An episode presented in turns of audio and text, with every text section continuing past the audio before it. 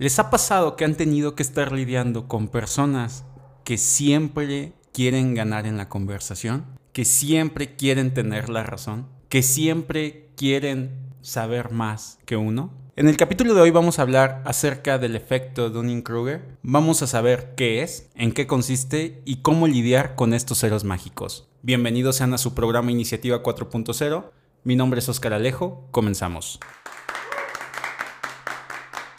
Y para empezar, ¿qué es el efecto Dunning-Kruger? ¿O cómo interviene en este tipo de personas? Bueno, se los explicamos. El efecto Dunning-Kruger es un sesgo cognitivo, según en el cual los individuos con escasa habilidad o conocimientos sufren de un sentimiento de superioridad ilusorio, considerándose más inteligentes que otras personas más preparadas, midiendo su habilidad por encima de lo real. Y todo esto sucede por una incapacidad cognitiva del sujeto para reconocer su propia ineptitud. Con esto queremos decir que muchas veces ni siquiera se dan cuenta de lo que están haciendo o diciendo. Es más, ni siquiera lo están entendiendo. Y con respecto a esto, David Tuning y Justin Kruger de la Universidad Cornell concluyeron que la sobrevaloración del incompetente nace de la mala interpretación de la capacidad de uno mismo. La infravaloración del competente nace de la mala interpretación de la capacidad de los demás. Traducido esto a otras palabras, todo esto sucede a partir del juzgar el conocimiento de otras personas, comparándolo con el de nosotros mismos, suponiendo que nosotros tenemos la verdad absoluta. El efecto Dunning-Kruger nos dice que cuanto menos sabemos, más listos nos creemos. Y esto es una imperfecta percepción de nuestras capacidades. Y para esto les voy a contar una historia de dónde surgió este efecto. A mediados de la década de los 90, una persona de 44 años, habitante de Pittsburgh, atracó dos bancos de su ciudad en pleno día sin ningún tipo de atuendo o máscara que cubriera su rostro. Por dicha razón, lo atraparon luego luego. Al ser detenido, confesó que se había aplicado jugo de limón en su cara, confiando en que el jugo le haría parecer invisible ante las cámaras.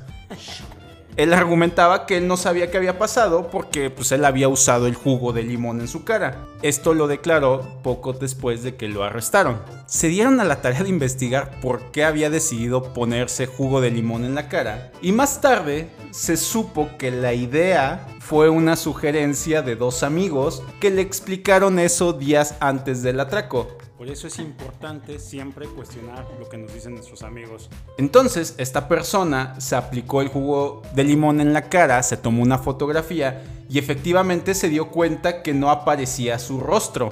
Pero se determinó que no aparecía su rostro porque la foto estuvo mal encuadrada. Obviamente, nunca se dieron el tiempo de validar si esto era cierto. Meses más tarde, un profesor de psicología social de la Universidad de Cornell David Dunning, no podía creer la historia de esta persona. Entonces, intrigado con este caso, sobre todo por la incompetencia exhibida por el ladrón, se propuso realizar una investigación con una hipótesis previa. ¿Podría ser posible que mi propia incompetencia me volviera inconsciente de esa misma incompetencia? Suena algo rebuscado, pero si lo analizamos, tiene mucho sentido. Para llevar a cabo este estudio, Dunning escogió a su pupilo Justin Kruger con el objetivo de encontrar datos que confirmaran o refutaran la idea. Lo que hallaron, pues, como se podrán dar cuenta, los dejó más que sorprendido. Esa es la historia de donde surge el efecto Dunning-Kruger.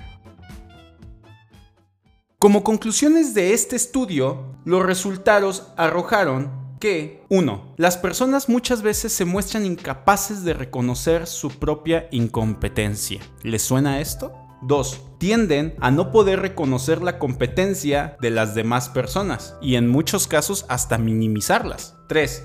No son capaces de tomar conciencia de hasta qué punto son incompetentes en un hábito. Siempre siguen y siguen y siguen y siguen. 4. Si son entrenados para incrementar su competencia, serán capaces de reconocer y aceptar su incompetencia previa. Un ejemplo claro es cuando expertos en materia ofrecen opiniones, estadísticas, resultados, estudios sobre algún problema y siempre hay alguien que cree tener la respuesta absoluta y sencilla a la misma cuestión. Y este es un problema que constantemente va en aumento por el tema de redes sociales, donde cada vez uno es más libre de expresar lo que siente sin antes validarlo. Donde estudios del MIT afirma que el 70% de las personas no lee más allá del titular de la noticia. Y el 50% de los lectores confiará en el contenido porque aparece un tipo combate en la foto, mientras que solo el 20%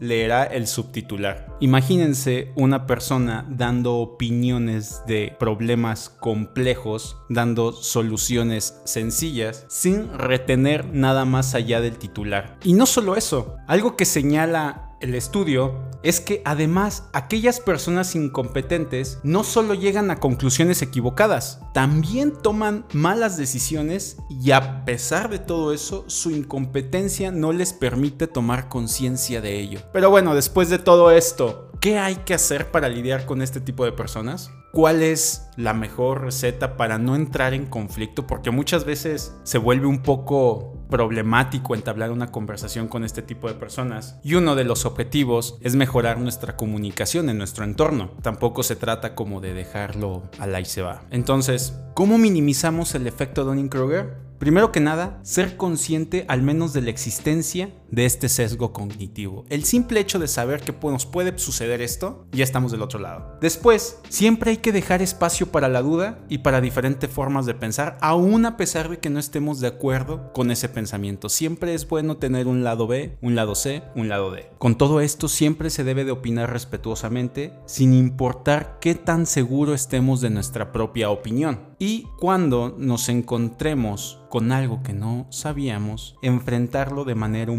y con actitud de aprendizaje. Es importante constantemente solicitar retroalimentación de otras personas y tomarla en cuenta. Tal vez sea un poco complejo escucharla, pero muchas veces el tener este feedback de diferentes posturas nos puede ayudar a formar nuestro pensamiento crítico. Pero bueno, ahora, ¿cómo vamos a lidiar con personas que opinan sin saber. Si una persona trata de imponerte su forma de pensar, es normal reaccionar con enojo o irritación, pero lo mejor es mantener la calma. Recordar que solo puede afectarte aquello a lo que le das poder, lo que consideras significativo. Para evitar que la conversación continúe, lo más sencillo es decirle a la otra persona que escuchaste su opinión y agradeces, sin darle mayor atención o importancia. Cada uno va a saber cómo decirlo, el punto es ser respetuoso. Muchas veces es muy difícil llegar a ese nivel de respeto, pero si analizamos las consecuencias de lo que pudiera suceder si no lo hacemos de esa manera, creo que podría complicar el escenario con algo que se pudo resolver simplemente dejándolo en ese momento por la paz. Es importante evitar frases como no sabes de lo que hablas, no tienes ni idea, si me entiendes, porque de esa manera solamente la otra persona se va a sentir atacado y actuar a la defensiva. Es importante dejar en claro que se ha escuchado su punto de vista y plantearle la otra perspectiva. ¿Sabes qué? Está bien lo que piensas, pero no estoy de acuerdo. Punto. El objetivo es que dicha persona se abra a otras opiniones diferentes a la suya también. Y es importante recalcar la idea de que todos somos inexpertos